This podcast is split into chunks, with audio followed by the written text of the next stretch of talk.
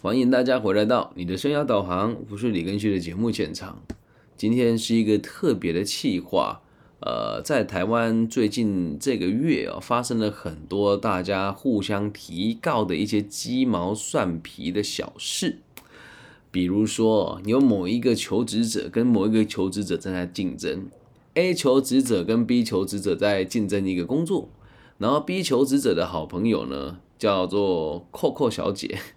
就说 A 求职者的爸爸跟这个小张有一腿，然后小张就泪洒媒体，出来外面按铃说：“我才没有跟 A 求职者的爸爸有一腿。”然后就闹得沸沸扬扬啊，然后很多人来来来看这样子，对。然后再来是我在生涯规划这个行业啊，就最近看到很多我们的同行老师哦，我不知道是不是被我带坏，还是怎么样啊？就是他们以前会写一些，就是很含以含沙射影的方式攻击我的文章，我觉得那都是其次，那不是重点，重点是他们最近刮起了一个一股风潮，他们都会捏造说有人就讲他的坏话啦，或者是有人就是在背后你就是诽谤他啊这样子。然后他们就有就是发文说他要去告哪一些人，然后说告他们妨碍名誉，然后下面就下面一群人说啊，我就一定要急，一定要告啊，什么什么什么这样。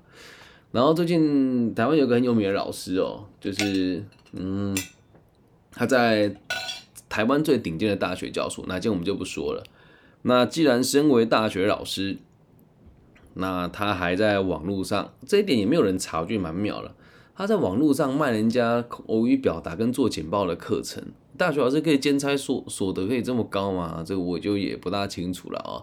然后我我只能讲，因为这个这个老师的社交能力还不错啊，就是我身边富人圈的朋友很多都对他赞誉有加。他就是那一种很典型的爸爸也是老教授，然后拿进了台湾所有最好的资源，然后回来，然后在在台湾教书，然后口出狂言说他觉得台湾的教育没救了。对，那你就不要在台大教精英嘛啊！我没有讲那些学校，你就不要在那些学校教精英嘛啊！然后最近也发生了，有人在他的这个呃公开的这个留言下面写说，呃，他对女学生有类似骚扰的状况啊，这这这这些贴文哦，然后他就写说他要去按铃控告啊，要把那些人揪出来，恶狠狠的告一次。那就是我就是默默的观察这一群人，然后我自己的想法就觉得蛮纳闷的，是为什么这样子的事情有需要用到告呢？就是网络上人家对你的批评，或者是朋友之间对你的这种负面的评价，为什么会用到需要对簿公堂，或者是你的同行之间互相泼脏水？而且这个老实讲哦，也值不了多少钱的嘛。那在整个社会氛围当中，大家就认为好像。想看戏呀，想看人家互告啊，或者会有这种自以为是正义的使者说啊，这些坏人就应该被绳之以法等等的。一直到昨天晚上，有一个学生打电话给我，他跟我讲说，他和他的同学一起去参加一个，反正就是某个某个某一群人办的论坛活动啊，也是那种什么生涯规划，然后说邀请几个什么。海内外知名的专家，对，然后又是那一种我们讲买了很多广告，然后讲了很多话都是听君一席话，如听一席话，然后会互相追捧了一群我们这个行业的老师哦。那我们这个行业其实很有趣哦，生涯规划这个东西，目前在台湾有越来越多人想要投入，然后年轻诶年纪越来越轻，啊，现在就有一群人会群聚起来。然后他们也真的蛮特别的，有拿到一些大公司的资助，然后同时也有也有这个很奇怪的大型的这个单位会邀请他们去授课。那我们之前都提过了嘛，其实只要你家里有个有钱的爸爸妈妈啦，或者是你只要加入了某一个正确的团体，你就可以有很多这样子的邀请跟邀约嘛。好，那其实随着我在网络上的声量越来越越来越多人看的时候，其实慢慢的也能够启迪一些明智啊，我是这么想的。那我这个学生去参加的时候，他说我真的没有想到，他说他真的没有想到，我也没有想到。他说他真的没有想到，就是他提到我的名字的时候，那里的每个老师会这么的反感，甚至是害怕。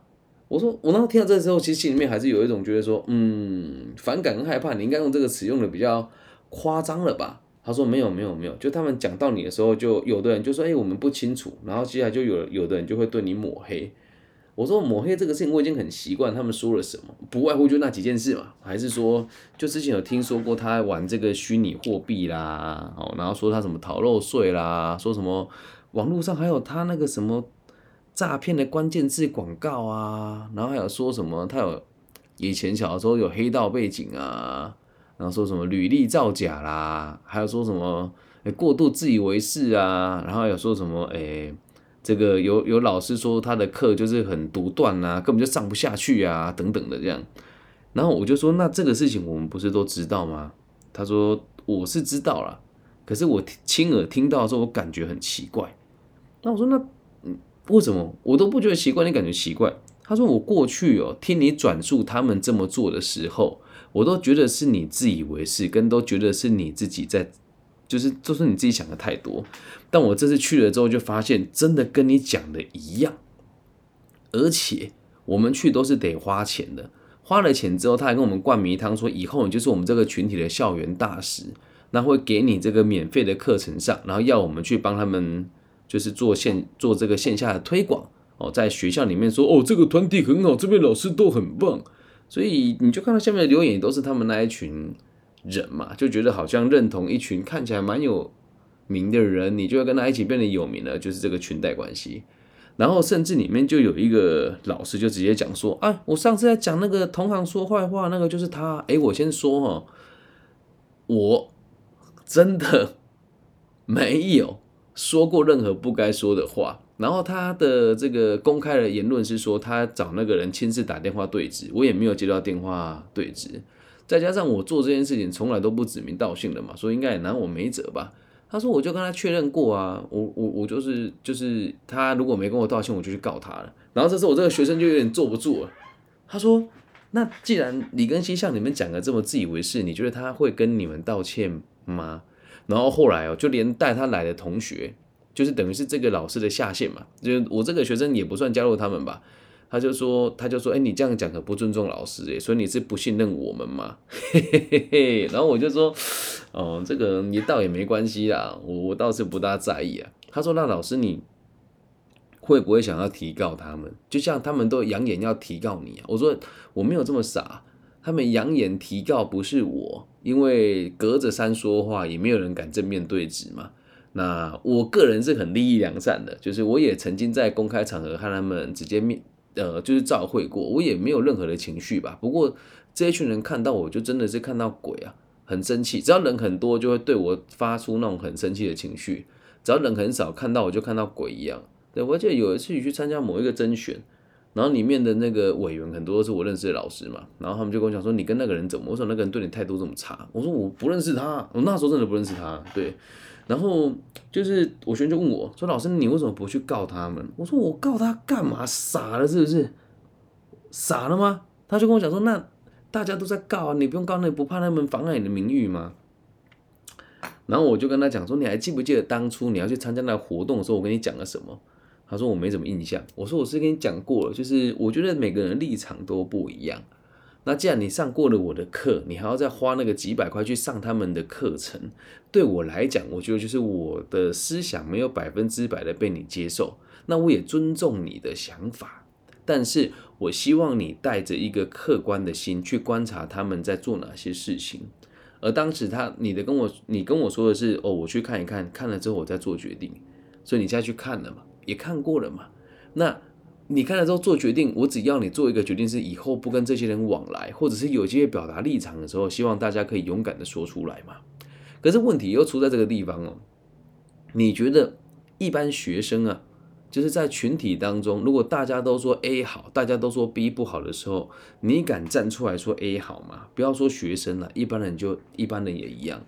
整个班级、整个群体，大家都喜欢 A，然后不喜欢 C，好，我就是 C，然后 C 明明才是正确的。可是 A 呢，因为他的爸爸在公司担任这个主角，或者是 A 呢买了很多广告，或者是 A 有很多暗装，就没有人敢去表达说他喜欢 C 嘛，所以这很正常啊。然后我就跟他讲说，那你就看懂，我要你做，就是不认同他们，或是可以的话，就可以表达你的立场，就是也不用讨厌他啦，但是嘛，至少你可以跟我讲说，那你要不要你你可以跟我讲说，那我比较推荐李庚希，不推荐那些人。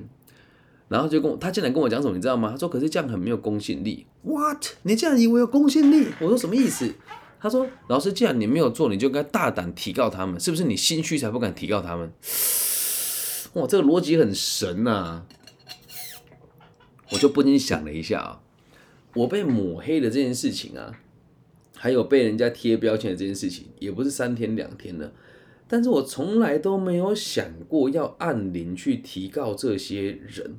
真的没有，因为我先解释一下啊，我与其你问我为什么不去提告，我我为什么不告他们，就是你给我告他的理由啊，没有啊，你要告他这个干嘛？而且这个事情你都没有，你说取据证据其实也很难呐，就是你要录音吗？哎，也你很难有人举证啊。哦，这第一点，然后再来第二点哦，你还要找律师，在台湾这些送棍啊，不，台湾这些律师哦。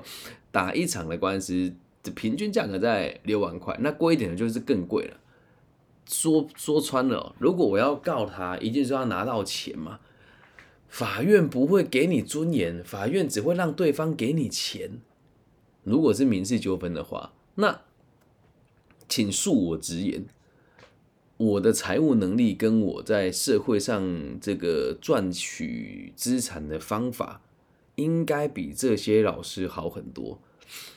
我告他没意义啊！我为什么要去跟一群收入不到我三分之一或二分之一的人说：“哎，你妨碍我的名誉，我傻了吗？”没必要吧，对吧？然后再来第三件事情是我个人认为了哦，就是某种程度上会急着喊告的人应该也都是心虚啊，不然干嘛告？就像行得正坐得直，你不需要找个老大哥帮你撑腰嘛。这跟我们以前在在道上走的时候一样啊。如果今天我没有做错事，人家说，哎，我要跟你谈判，我就自己去了。我干嘛找老大来？我干嘛找背后的势力来？没有必要啊。因为就是心虚才会去提告人家嘛。那就会分成两派说法喽。就说，因为你心虚才不敢提告。其实说真的了哦，你如果有这种离奇的想法，我只跟你讲，我也尊重你个人的看法。那如果一个人遇到了这种，这对我而言，这个是。小事啊，对，对我而言，这这这个就是小事啊，就是大家互相谩骂，然后你去提高他，哎，社会资源，你知道多少人卡着诉讼没办法好好工作？你知道我有多少这个学生因为青少年的时候犯的事，或者是不小心被栽赃了，他现在因为法庭开庭的速度很慢，所以他导致他现在一直在等待执行，他什么事都不能做，所以我不会做这种没有意义的事啊。然后这里有丁开说，我的好朋友说，打官司啊，正面也财富自由。来记住一件事哦，我花这个钱等于是没有意义的，等于图利了这些律师啊。那为什么要呢？我不是说律师不好，我也没有想要得罪律师朋友，但是我请的律师他就也得请啊。然后再来，时间成本很高啊。如如果我有时间自由，那然没有问题啊。我有理想，我才不做这种事嘞，浪费我的生命。所以你说那些会按铃提告人，很多就是觉得自己能力无法处理了，又或者是要趁这个事情哦来刷一波流量。人很奇怪，你只要说要告他，然后你很像大家都觉得法官是是是脑袋进水，就是你只要提他就会受理嘛。哪有那种事？你们是小学生吗？对吧？所以我最近看这个，最近台湾这个事件也蛮有趣的嘛，就是我们有一个叫 C O Two C O Two 姐姐。跟这个跟那个选美小姐的故事，西欧兔姐姐就说选美小姐她是人家的小三，然后选美小姐就哭着泪流满面的去号召媒体，然后还请了一个有利人士来旁边跟她一起攻击这个 C O Two，然后因为 C O Two 的背后呢还有一个老板啊，就是就是一个很爱唱歌爱喝酒的老板，对，然后这个老板呢也做了很多事情让大家都不是很爱戴他。所以就已经又演变成是两群人之间的斗争了，所以就没有必要啊！就是面对这些你我们说攻击你的人，或者是我们面对这个抹黑你的人，你提告他是没有意义的啊！你说你不提告就继续抹黑你啊？那你提高他难道就不抹黑了吗？网络上都可以匿名发言了，对吧？人家都可以群体门关起来随便讲他想讲的话了，人家都可以一群人看到你的时候就避而不谈了。对吧？跟这种人，真的，我觉得提高用意也不大。而且这个这个要有一些法学常识哦，这个就是赔钱了事啊，就赔钱了事。然后你你要他赔，这里面有一些人抹黑我的人家里也很有钱，他赔他赔出赔不出什么感觉来啊，懂吗？那如果他判赔好十万二十万好了，可能对一般人来讲很多，但对我来讲这个小钱我何必呢？没有必要啊，啊。所以，就像丁开讲的，很多人演戏啊，蹭曝光啊，像前阵子台湾的这个网红，有一个叫勾二嘛，勾起你心中的恶，然后有个叫做馆长，然后还有什么蓝小明啊、乌鸦啦，哦，他们都会互相提告啊，什么凤梨叔叔啊，我觉得此风不可长啊，就是我觉得就是台湾的现况，大家都很像很喜欢看到人家血流成河啊，互相谩骂啊等等的。那像我现在的节目讲的这么中性，然后说我们不要去挑起纷争，那听的人就又变少了，对。所以呃，你你可能会讲说，应该没有那么实时监控吧？但我必须得告诉你哦，我觉得媒体这种东西蛮厉害。前阵子我就特别的做了一系列这种对立型的言论的节目，还记得是什么吗？就是我在报废公社上面发说这个真好朋友啊，然后在上面写说什么东西好贵买不起啦。然后写这个广西南宁诈骗案的时候，说，哎，这个这些人怎么伤害我，我怎么伤害他，看的人就很多，看的人就很多，对，所以我也不知道该怎么解释这个现象，但只希望大家知道一件事情啊，如果你和人家有冲突的时候，跟对方坐下来，两个人或者两方好好的谈一谈，绝对不要想着要假他人之手帮你伸张正义，大家都是成年人了，坐下来谈一谈，没什么好不能谈的，而且。如果要伸张正义，也要用自己的脑袋，用自己的拳头。那你伸张到了才叫正义。假设你告他成功了一次，那又怎么样呢？下次换他告你啊，冤冤相报何时了？不如和解吧。所以你说老师，你刚不是说用拳头让他听话吗？没有，是把拳头抡出来，跟他说我拳头也很大，但我不会揍你。我希望你知道我想要做的事情是什么。这就是我处理抹黑我的人的立场跟做法。嗯，那有没有人被我感化呢？其实有。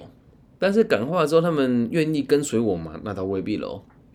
因为他知道你有这个能力，但他也知道你要用你的方式学习很辛苦，那不如就回去跟那一群人一样，就发发文，请个笔者写一写，写几本书，然后大家一起互相推崇一下，哈，然后就对，就会有知名度，然后去演讲一次两次。然后我原本都觉得，呃，这个在台湾演讲我们很重视品质，但是请恕我直言哦。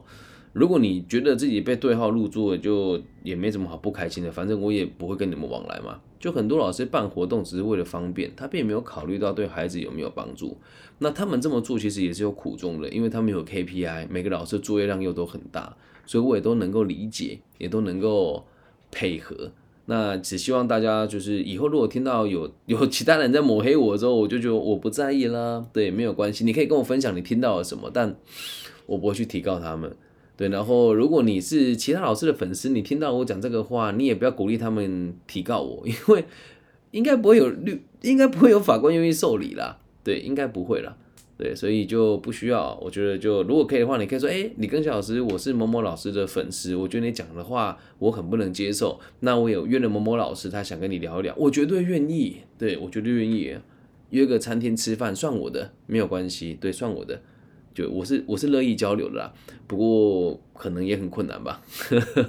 以上就是这一集全部的内容喽。当我们面对到这些人的时候，其实不要想着去提告，跟任何人有口舌上的纷争呢，就坐下来好好谈一谈就好了。记住，如果是有问题的，你肯定会心虚的去提告；如果没有问题，就站出来把话说清楚就好。公部门的资源很珍贵，那司法调查资源也很珍贵，请大家不要拿它来。做这种不必要的斗嘴，因为这个应该让他发让让资源放在被需要被调查的地方，比如说某一些贪官污吏啊，比如说某一些莫名其妙的这个决策啊，哦，比如说这个在疫情期间做什么错误的这个事情，导致大家的利益受损啊，这才是我们该调查的，理解吧？所以不要再这么不理性了，好吗？以这个社会兴趣角度出发，抗诶告人家是一个我觉得非常不理智也非常怯懦的行为。以上就这一集全部的内容喽，希望大家喜欢。那如果大家喜欢我的节目，记得帮我分享、按赞加订阅。那再次提醒大家，在台湾的这个 Apple Pocket 上面呢，我的排名又被人家往后拉了很多，然后重点是你们的评分都跑不出来，所以如果大家愿意的话，你如果用 Apple Pocket 帮我搜寻一下，打个五星好评，那再次再再次由衷的感觉，网易云音乐跟这个播客对本节目的客观的这个推播，让我常年维持在个人提升的前三名跟知识类型的前五十名，谢谢你们对我的支持与爱护。那如果你也喜欢我的节目，就记得可以帮我分享给你喜欢的朋友。那虽然每每一集都会讲啊，但我知道分享的 还是很少，但我还是继续提醒大家的。感谢大家今天的收听，我爱你们，大家晚安。那如果大大陆地区的朋友想要跟我有互动的话，又害羞在网易云上面私讯，你可以加我的微信，我的微信号是 B 五幺五二零零幺。感谢你们今天的收听，大家晚安，拜拜。